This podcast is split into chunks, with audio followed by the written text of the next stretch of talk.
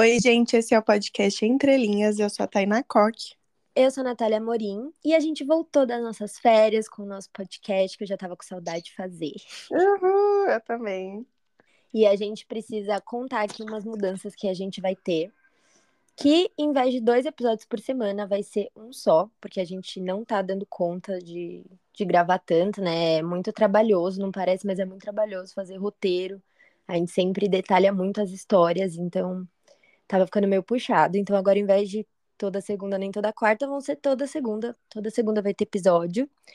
E o formato é o mesmo, os episódios que vocês conhecem, a gente só vai intercalar, né? Tem mês que a gente vai fazer livro versus filme, tem mês que vai ser só de um livro, tem mês que a gente vai escolher algum tema. Então, é isso. O que nunca vai mudar é o Lidos e o Clube, que todo mês vai ter episódio do Lidos e do Clube. Isso, então vocês podem continuar acompanhando o nosso clube. Inclusive, estamos no começo do ano, aí vocês podem botar a meta aí de vocês, ler todo o livro do clube do Entrelinhas. Isso. e para quem não lembra, o desse mês é o Eva, da Nara Vidal. É um livro brasileiro, tem 112 páginas, então ele é bem fininho. E ainda dá tempo de vocês lerem. O episódio sai lá pro fim do mês. Isso. E agora a gente vai falar os livros que a gente leu né, os lidos das férias, de novembro e dezembro, no caso, porque o último episódio acho que foi o lidos de outubro. Eu vou começar aqui falando de Desventuras em Série. Eu terminei a saga, é, ficaram oito livros. Eu não vou falar aqui um por um, até porque a história é sempre o Conde Olaf indo atrás de, dos órfãos, Baudelaire. Para quem não sabe, Desventuras em Série é sobre três órfãos que, né, como órfãos, eles perdem os pais e aí eles têm aí uma herança gigantesca para receber, porque eles eram muito ricos. Só que tem que esperar, né, a Violet, que é a mais velha, fazer 18 anos para pegar essa herança. E aí eles ficam pulando de parente para parente, tutor para tutor, e sempre o Conde Olaf, que é um era não chegava a ser parente, um parente muito distante. Ele fica indo atrás dos órfãos, ele é malvadão e ele quer a herança deles, né? E é um livro infantil, uma saga infantil, um infanto juvenil. É, eu li porque, né, eu gostava muito de ver o filme quando eu era criança, enfim. É, eu gostei, eu só fiquei com muita raiva de como termina, porque não explica absolutamente nada, explica pouquíssimas coisas. Tem várias teorias ali de que um dos pais pode estar vivo, mas isso não é não é evidente, assim, não, não tem nenhuma prova, acaba, tipo, completamente, né, sem dar nenhuma explicação, isso me deixou um pouco com raiva, porque são 13 livros, sabe? São 13 livros, podia, né, no fim, dar uma explicação melhor. Mas eu acho muito legal, principalmente para criança, assim, para ler para criança. Eu já fiquei pensando quando tiver um filho, eu vou ler para ele todos, porque ou para ele ou para ela, enfim. É, mas é isso, acho que é legal para quem gostava assim de ver o filme quando era criança. Não sei se eu leria os 13 assim, mas enfim, eu gostei de, de conhecer. É, eu gostava do, dos filmes também, mas eu acho que eu não leria, não. É, não, eu não recomendaria assim, ler todos, acho que não. É sempre a mesma coisa, sabe? As histórias. Uhum. E só para quem é criança. Para quem é criança vale a pena. então, se tem alguma criança ouvindo o podcast. Ou mãe, às vezes, para mãe é, é legal. É verdade, é verdade. O primeiro que eu li foi Apague a Luz Se For Chorar, da Fabiane Guimarães. E a sinopse é: Cecília não sabe muito bem o que fazer com a própria vida. Depois de mudar de Brasília para o Rio de Janeiro, a jovem ainda não conseguiu encontrar um emprego nem organizar o seu futuro. João, pai solteiro de uma criança com paralisia cerebral, tenta levar a vida em Brasília como pode. Trabalha como veterinário na capital federal durante o dia e procura formas de ganhar mais dinheiro à noite. O objetivo é juntar quantia suficiente para bancar um tratamento experimental para o filho. Quando os pais de Cecília morrem, ela é forçada a voltar para a pequena cidade da sua infância, onde eles ainda moravam. Mas uma dúvida começa a atormentá-la: a possibilidade de que eles foram assassinados. E João, desesperado por mais recursos, começa a se aventurar por trabalhos pouco recomendáveis. Ao cruzar suas histórias, Fabiane Guimarães cria um suspense impactante sobre o que significa ser parte de uma família e os limites que estamos dispostos a ultrapassar para mantê-la. Eu adorei esse livro. Foi a Nath que me emprestou, inclusive. e eu gostei muito da história. É... Eu não considero um suspense, porque está escrito aqui, cria um suspense. Para mim não é um suspense, não.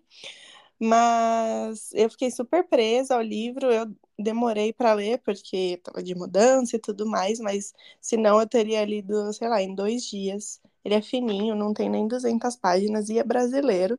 Então eu recomendo muito. Inclusive, se vocês quiserem um episódio sobre ele, contem pra gente que a gente pode fazer. Isso. Ah, eu adoro esse livro também. E eu acho que seria um bom livro pro nosso clube. A gente devia ter colocado de clube. É, verdade. É, o próximo que eu li foi O Castelo de Vidro, da Janet Walls.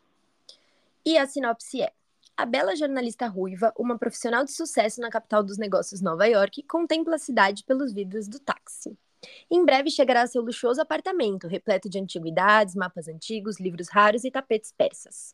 Subitamente, seu olhar é atraído por uma visão, infelizmente não tão incomum nas metrópoles. Uma senhora idosa e desgrenhada vasculha uma lixeira em busca de algo para comer. No entanto, a história é absolutamente verídica e um desses casos em que a realidade parece emprestar as tintas da ficção.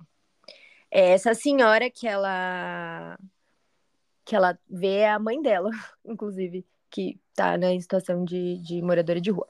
Em O Castelo de Vidro, Janet Walls escreve as memórias de sua família boêmia, errante, atípica e inconformista. Talvez herdeiros do espírito libertário dos beats ou da rebeldia dos anos 60. Esse livro é sobre a história da Janet Walls, da família dela, que é uma família bem, assim, irresponsável com elas quando eram crianças, com as crianças, enfim. E até, né, como que aconteceu deles chegarem a, a, morar na rua, passaram por muitas dificuldades. Saiu um filme na Netflix sobre isso, sobre, né, e aí essa história voltou a ficar famosa. Esse livro é bem famoso nos Estados Unidos. E eu amei. Nossa, eu engoli esse livro. Eu gostei também por ser pela visão de uma criança, né? Porque a história da Janete é, crescendo, né? Então, ela conta da infância dela. E aí, o olhar da criança em situações sérias, eu, eu adoro. Eu adoro ler assim. Me, me lembrou um pouco Só é para Todos, com a Scout contando. Uhum. Eu amei. Eu amei esse livro, eu indico muito. Será que eu vou gostar? Eu acho que sim. E é então... é muito legal que a história é verdadeira, sabe? E aí depois você assiste o documentário, é muito legal. Então me empresta. Empresta.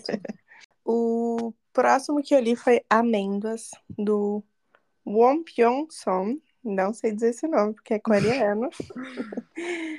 e a sinopse é Yoon Jae nasceu com uma condição neurológica chamada alexitimia, ou a incapacidade de identificar e expressar sentimentos, como medo, tristeza, desejo ou raiva. Ele não tem amigos. As duas estruturas em forma de amêndoas localizadas no fundo do seu cérebro causaram isso, mas a mãe e a avó lhe proporcionam sua vida segura e tranquila. O pequeno apartamento em que moram, acima do sebo da mãe, é decorado com cartazes coloridos com lembretes de quando sorrir, quando agradecer e quando demonstrar preocupação. Então, no seu 16º aniversário, véspera de Natal, tudo muda. Um ato chocante de violência destrói tudo que Yoon-jae conhece, de, deixando-o sozinho. Lutando para lidar com a perda, o garoto se isola no silêncio até a chegada do problemático colega de escola, Gon. Conforme começa a se abrir para novas pessoas, algo se modifica lentamente dentro dele. Quando suas novas amizades passam a apresentar níveis de complexidade, Yoon-jae precisará aprender a lidar com um mundo que não compreende e até se colocar em risco para sair de sua zona de conforto. É, esse livro ele é gostosinho de ler. É, eu considero ele meio infanto-juvenil, assim, porque eu achei uma história, né, como é de um adolescente na escola, se descobrindo e tudo mais. Para mim é infanto-juvenil. É, mas eu não amei. Eu achei ele ok. Hum, acho que, né, para adolescentes, assim, talvez seja mais interessante. Mas algumas partes eu achei meio bobinhas. É, sei que ele estava bem hypado no passado. Ele ganhou um prêmio lá é, de ficção. É, então, acho que para quem tem curiosidade, assim, por, pelo livro ter ficado famoso, vale a pena ler, mas Sim, não é nada demais, gente. Desculpa quem amou.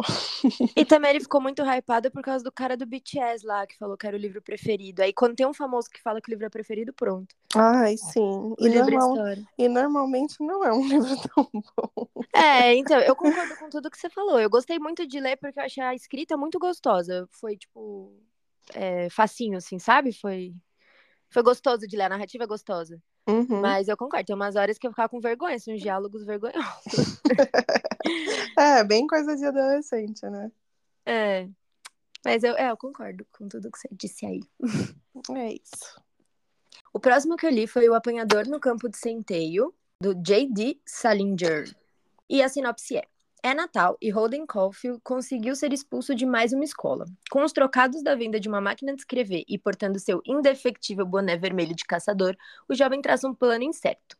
Tomar um trem para Nova York e vagar por três dias pela cidade grande, adiando a volta à casa dos pais até que eles recebam a notícia da expulsão por alguém da escola.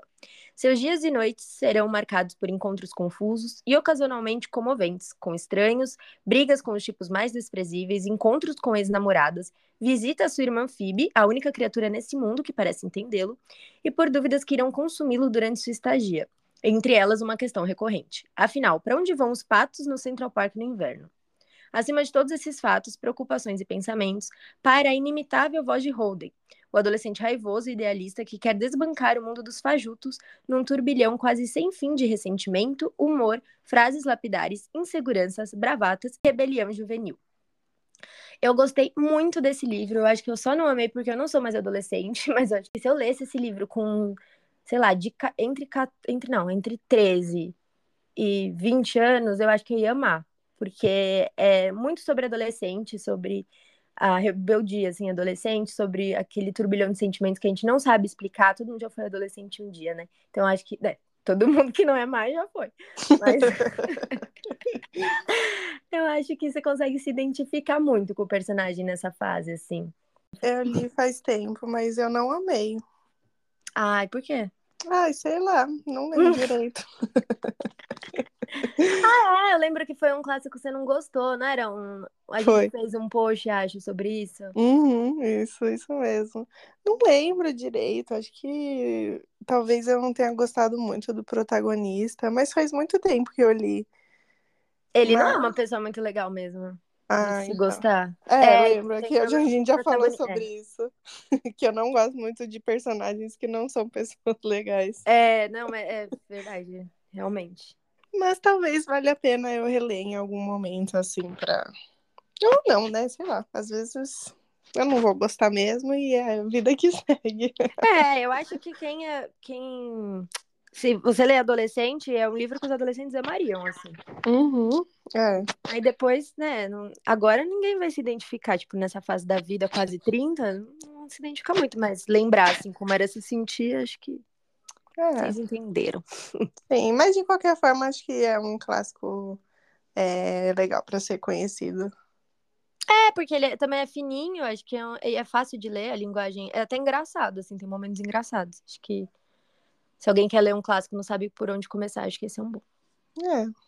O último que eu li nesse tempo foi O Amante, da Marguerite Duras. E a sinopse é: um romance autobiográfico que acompanha a tumultuada história de amor entre uma jovem francesa e um rico comerciante chinês na Indochina pré-guerra. Com uma prosa intimista e certeira, Duras evoca a vida nas margens de Saigon nos últimos dias do Império Colonial da França e relembra não só sua experiência, mas também os relacionamentos que separaram sua família e que prematuramente gravaram em seu rosto as marcas implacáveis da maturidade. Eu também não gostei muito. é difícil. que droga. Eu não sei, tá? Eu acho que eu vi alguém indicando esse livro, falando que era muito bom. Mas sei lá, eu acho que talvez eu esteja em outra vibe no momento. É um livro, um livro bem escrito, foi uma visão diferente de ver é, ali um romance entre uma. Um romance, né? É, é talvez tenha um pouco meio, uma vibe meio Lolita, porque a menina é bem nova e o cara é bem mais velho. Ai. É, mas romance bem entre aspas, entre uma menina francesa e um cara chinês, né? Acho que é uma visão bem diferente. Então, e como ele é autobiográfico, né, tem essa parte da autora contar um pouco sobre a vida dela, mas, ah, sei lá, hum, não achei grandes coisas, não. E pior que parecia super bom pela sinopse que você falou. Talvez você goste. Ah, mas agora você já me, não, não, não me mas, com vontade. Não, mas eu acho que talvez você goste, sim. Hum. Eu, eu acho que você pode ler, ele tem 120 páginas. Ah, então me empresta, vou ler. Eu li no Kindle. Ah, Tá- droga. Tá de graça no Kindle Unlimited, Ah, então inclusive pra baixar. quem tiver. Então Baixa. Eu queria que você me emprestasse a metade perdida também. Eu empresto. Esse você vai gostar e a gente tem que fazer episódio sobre. Ai, sim. É, o próximo que eu li foi Drácula, do Bram Stoker. E a sinopse é. é, A obra temporal de Bram Stoker narra, por meio de fragmentos de cartas, diários e notícias de jornal, a história de humanos lutando para sobreviver às investidas do vampiro Drácula. O grupo formado por Jonathan Harker, Mina Harker, Dr. Van Helsing e Dr. Seward tenta impedir que a vil criatura se alimente de sangue humano na Londres da época vitoriana, no final do século XIX. É, eu adorei. Adorei ler esse livro, adorei conhecer, mas eu acho que algumas pessoas podem achar arrastado. Eu achei o final bem arrastado. Nossa, o final teve uma parte que eles estão no barco lá. Meu Deus, eu tava assim já. Meu Deus, acontece alguma coisa, pelo amor de Deus. então, essa parte foi meio arrastadinha. Mas adorei, adorei conhecer. Eu entendo né, o hype dele. E muito legal, porque inspirou muita coisa. Então, eu acho legal de conhecer. Quem, quem tiver vontade de ler, eu recomendo. Esse eu até gostei. Foi um dos clássicos que eu gostei. E engraçado, eu não achei tão arrastado na época. Ah, eu achei. Hoje talvez eu acharia mais. Acho que eu tinha mais tempo, sabe? Ah, pode ser. É. Mas eu achei o final, o antes não. Essa Ah, parte sim. do navio específico. Ah, eu não lembro direito. Também ele faz muito tempo. Mas eu acho que é muito válido pra para todo mundo ler, porque é isso, esperou muita coisa. E assim, assusta pelo tamanho, porque ele tem 580 páginas. Mas vai tão. Tipo, no começo, assim, você quer. Né, é gostoso de ler. É uma história Uhum. gostosa de ler, então vai tranquilinho, assim. Uhum, e tem um romancezinho ali no meio, isso também deixa mais interessante. É. Ah, eu acho que as pessoas gostam de romance. Não, é porque não tem muito. Ah, te- tem sim da mulher que ele gosta. Não, o Drácula. Meu, a Julia também me falou isso. O Drácula não gosta de ninguém. Ele gosta lá de uma mulher, sim. Não achei que ele gostou. Lá até que ele escreve errado? as cartas, acho, sei lá. Não, tem as cartas que é a Mina, que ele. Mas o Drácula não gosta nem da Mina nem da Lucy. Ah, E a Julia mim, me falou isso também, que, ai, tem um romance assim, gente, não, não, não, não peguei se tem. é dele com a mina. Ai, não acho que ele gosta dela. Hum, eu achei. Mas a Julia também, acho que o problema sou eu. Pode ser. é, é, cada um tem, às vezes, uma visão diferente, né? Sei lá. Mas faz tempo que eu li também, né? É, não sei se eu li. Se eu não, sei lá, se eu não peguei o, o negócio. Pode ser, porque você falou isso, a Júlia também falou que tinha um É. romance e eu fiquei, gente, mas aonde? Então eu não sei, gente. Talvez eu, eu não tenha pego, porque, né? Às vezes eu sou lenta, eu sou lesada, pode ser. O próximo que eu li foi Madame Bovary, do Gustave Flaubert. E a sinopse é: Uma história que começa no Felizes para Sempre pode mesmo ser feliz? Após uma jovem sonhadora se casar com um médico da região, a realidade à sua volta se transforma.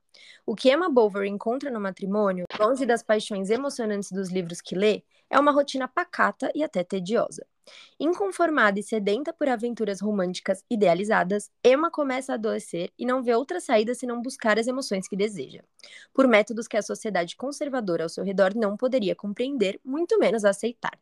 É, esse livro foi publicado em 1857 e chocou um pouco, porque né, tudo que vai um pouco contra a sociedade da época chocava, ainda mais uma mulher, né, sendo livre, assim, chocava a sociedade conservadora. Eu amei, acho que ficou um dos meus livros favoritos da vida, assim. Jura? Juro, eu amei muito. Mas eu não sei se você vai amar tanto. Acho que não. Não. Porque eu gostei mais por ser livro de época e me lembrou muito Ana Karenina também. A personagem da Emma, não. É, e a história também um pouco. Tem ali umas, umas Porque é a mulher que vai vai contra, né? É que eu não quero falar muito pra não, não sacar. Mas acho que já- Uhum. quem já leu Ana Karenina, acho que já, já pegou o que, que é. Mas enfim. eu amei. Ai, amei, eu recomendo pra quem gosta desse tipo de livro, assim, de época. Ele É, é muito deixa- grande? Não, acho que tem 450, mais ou menos, deixa eu ver. Tem 496. É, grande. Ah, mas eu é acho que no, Eu acho que ele acaba um pouco antes. Eu acho que essa edição no fim tem comentário, sabe? Aham. Acho que é uns 450, mais ou menos. Ah, em algum momento eu vou ler. Eu acho que você devia ler. Vai que você gosta. Ah, então, eu vou ler, eu vou ler. O próximo que eu li foi Castelo Animado, da Diana Winnie Jones, que inclusive a Tainá que me deu de presente, porque ela é perfeita. Ai, eu sou. A sinopse é: Certo dia, enquanto trabalha na chapelaria da família, a jovem Sophie é surpreendida misteriosamente amaldiçoada por uma terrível bruxa, que a transforma em uma senhora de 90 anos. Sem saber como se livrar do feitiço e com receio de não ser reconhecida pelas irmãs, Sophie foge e acaba porando em um fantástico castelo, comandado pelo jovem e sedutor Mago Hall, cuja reputação é de devorador de corações das moças do povoado. No castelo onde passa a trabalhar, Sophie promove uma grande transformação, mudando os hábitos de Michael, o aprendiz de mago, e de Calcifer, o demônio do fogo, responsável pela vida mágica do lugar. Além de ficar presa no corpo de uma senhora, o feitiço impede que Sophie revele o que está sob o feitiço de uma maldição. Calcifer, que logo percebe o que está acontecendo, propõe que ela o ajude a se libertar do pacto que liga ao Mago Hall, oferecendo em troca ajuda para quebrar a maldição da bruxa. Enquanto Sophie aprende a lidar na inusitada rotina do castelo, com o insensível e impetuoso Hal, ela descobre um novo mundo, repleto de magias e maldições, bruxas e feiticeiros, e, o mais importante, conhece uma nova e surpreendente versão de si mesma. Ah, gente, é fofíssimo esse livro. Ele é infanto-juvenil também, e eu já tinha assistido o filme do, do estúdio Ghibli, que é um estúdio de animação japonês, é, que é aquele que fez A Viagem de Chihiro, que acho que foi o mais famoso, né? E quando eu assisti, eu amei. E aí a Tainá me deu o livro que eu amei também ler. A história é muito fofa. Só que é isso, é infanto juvenil. Tem que já, já ir com essa cabeça, assim. Mas também, para quem é mãe, tem filha, assim, quiser ler uma história, essa é muito boa, é muito fofinha, assim. A criança vai amar, com certeza. Eu amo o filme. É, e é muito parecido. É, pela história que você falou, tipo, é bem parecido. É igual, é igual a sinopse do, do filme. Não sei os detalhes, né? Mas É, é parece. só detalhinho, tem uma coisa em outra que muda, assim. O resto é igualzinho. Amei. O próximo é Na Colônia Penal, do Kafka. E a sinopse é: Um aparelho peculiar executa uma pena lenta e dolorosa em condenados que não sabem sua infração nem a sentença. Essa é a justiça idealizada e adorada por um comandante em uma longínqua colônia penal. Ao visitar o lugar, um viajante estrangeiro fica impressionado com o método. Enquanto assiste a máquina em atuação, se pergunta se poderia intervir na execução da lei naquela terra. Na Colônia Penal, publicado pelo Kafka em 1919, chocou seus primeiros leitores e continua nos impactando até hoje. Qual é a verdadeira distância entre a grande máquina imaginada pelo autor e a nossa realidade? É, o Kafka, ele ama colocar coisa que, que parece que a pessoa está num sonho, que foi julgada e não sabe pelo quê. Tem Hum, até no processo, né? uhum. Que a gente já fez episódio, inclusive, se vocês quiserem ouvir, pesquisa lá no processo Kafka. Ou o processo Franz Kafka, que tem um episódio. Então, de novo, eh, as pessoas são julgadas sem saber pelo quê. E, nossa, é horrível, assim, né? É uma máquina, tipo um rastelo que fica tatuando as costas das pessoas. É horrível, Ai, assim, que tipo, horror. enfincando na pele. Só que é muito bom porque traz é, um paralelo, assim, com a realidade que você...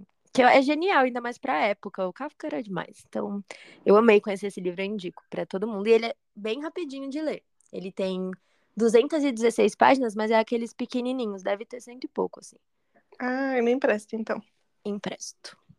O próximo que eu li foi Verônica Decide Morrer, do Paulo Coelho. E a sinopse é: Em uma história em que tudo parecia estar no caminho certo, o autor traça o destino de Verônica com infinito cuidado, tecendo o mistério de sua decisão de tirar a própria vida e cometer suicídio. No entanto, ela não morre. Acorda num hospital psiquiátrico com a perspectiva médica de ter, no máximo, apenas mais uma semana de vida. O que a protagonista passa a enfrentar, então, é um jogo de espera e um mundo estranho que a levam a reavaliar sua decisão. Nas palavras do próprio autor, a Verônica do livro é ele mesmo, internado por três vezes em hospitais psiquiátricos, de onde extraiu elementos para esse relato contundente sobre aceitação e loucura. Eu gostei, mas não amei. Eu amo esse tema de, de loucura, de, de hospício, assim, essas coisas, eu acho muito bizarro, aí sempre me interessa. Eu quero muito ler esse também. Eu te empresto, se você quiser. A lista continua crescendo. É. Mas sei lá, tipo, eu li o Alquimista também. Tudo bem que esses foram os dois únicos livros que eu li do Paulo Coelho, mas ah, eu acho que sempre fica, tipo, uma liçãozinha de moral, meio que por trás da história, que eu acho meio cansativo isso, sei lá. Hum, sim. É, eu imagino mesmo, pelo, pela vibe assim do Paulo Coelho. É, tipo, ah, é sempre uma liçãozinha de moral. Sabe a historinha de criança? Tipo, ah, e, poder... e com isso podemos aprender que, sabe? Não sei. Ah, isso me dá um pouco de bode. Mas eu gostei sim de ler. Ah, eu vou ler pra conhecer. E é legal ele ter baseado na né, experiência dele tipo, para as coisas, isso torna mais interessante. Uhum. Os dois próximos que eu li são infantis. Gente, eu li bastante infantil, né? É. É, você quer ser mamãe. Ai, sai fora. Daqui uns anos, quem sabe, né? Eu li Como o Grinch Roubou o Natal. Nossa! Do Dr. Seuss. Sei lá, eu fui pesquisar o conto do Grinch, porque eu fiquei, gente, quem, da onde que, que surgiu isso, né? E aí eu vi que era desse livro. Eu falei, ah, vou ler. Aí eu comprei e li. é, e a sinopse é: O Grinch é uma criatura verde e peluda que detesta o Natal com todas as forças. Ele não suporta a felicidade dos Ken, com suas festanças e banquetes, e resolve acabar com a festa de uma vez por todas. Mas talvez o Grinch perceba que o verdadeiro significado do Natal vai muito além de comemorações e presentes. É muito fofo, é, é infantil, então, né? É muito rápido. O livro é grande, aí tem desenho e a letra é grande, sabe? É muito de criança mesmo. E é isso, é fofo, mas eu gostei muito de conhecer, que era do. É bem igualzinho o filme. Só não tem tanto aprofundamento lá com a menininha. Que tem... Não sei, quem assistiu vai lembrar, né? Que tem a menininha lá. Então uhum. isso é, é menos a relação dos dois. Mas é bem, bem bonitinho. Achei legal. Vou ler pro meu filho também. Viu aí, ó? Tem vários livros já pra você ler pro seu filho. é, tem mesmo. E o último que eu li, também infantil, e é o Gatola da Cartola. Por quê? Sabe aquele filme que é o gato que tem o coisa 1, um, coisa 2? Nossa, não lembro. Sabe? Qual é o nome? Sim, um e sim, dois, que você vê nos Estados Unidos, tipo, todo mundo usa as roupinhas do coisa 1, um, coisa 2. Ah, sei, sei. E tem, é o gato que tem aquela cartola listrada, compridona. Sim. Foi uhum. a mesma, é o mesmo autor. Eu, eu fiquei, na, tipo, eu vi o livro, eu falei, meu, isso é de um livro? Aí eu vi coisa 1, um, coisa 2. Ah, é de um livro, vou ler pra saber qual que é o hype dos Estados Unidos, que também, né? Virou tipo uma tradiçãozinha esses negócios. Uhum. Aí eu li. Mas é, é bem infantil. Eu imagino. E a sinopse é. Um menino e uma menina estão chateados porque chove lá fora e não há nada para fazer em casa. Até que de repente, sem mais nem menos, surge na casa deles o Gatola da Cartola. Um bicho esquisito e pra lá de divertido, capaz de imaginar as brincadeiras mais inusitadas. Com a ajuda do Coisa 1 e Coisa 2, dois amigos muito esquisitos, o Gatola vai fazer a maior bagunça na casa das crianças e transformar esse dia chuvoso em uma grande aventura. Ah, é bonitinho e eu gostei de conhecer do Coisa 1 e Coisa 2. Eu sempre fiquei, gente, de onde que é isso? Agora eu sei. e ele é curtinho? É, é muito de criança. Esses dois que eu falei do Grinch, esse é muito. É tipo, ó, a idade de leitura aqui tá de 6 a 8 anos. Nossa. É grande, tipo, pra criança ler mesmo, pra criança segurar e ler, sabe? Uhum. Mas é fofo, assim, quem tiver filho também é um livro legal de ler pra criança. Ah, parece fofo mesmo. Vou ler pros meus sobrinhos. Isso, lê. Lê pra eles, que eles vão gostar. então foi isso, gente. Esse foi nossos lidos. Espero que vocês tenham gostado do episódio. Contem pra gente o que vocês leram durante esse tempo. Indiquem pra gente livros legais lá no Instagram. Isso, e continuem acompanhando a gente, que agora a gente voltou. Uhul! então é isso, um beijo, até nosso próximo episódio. Um beijo.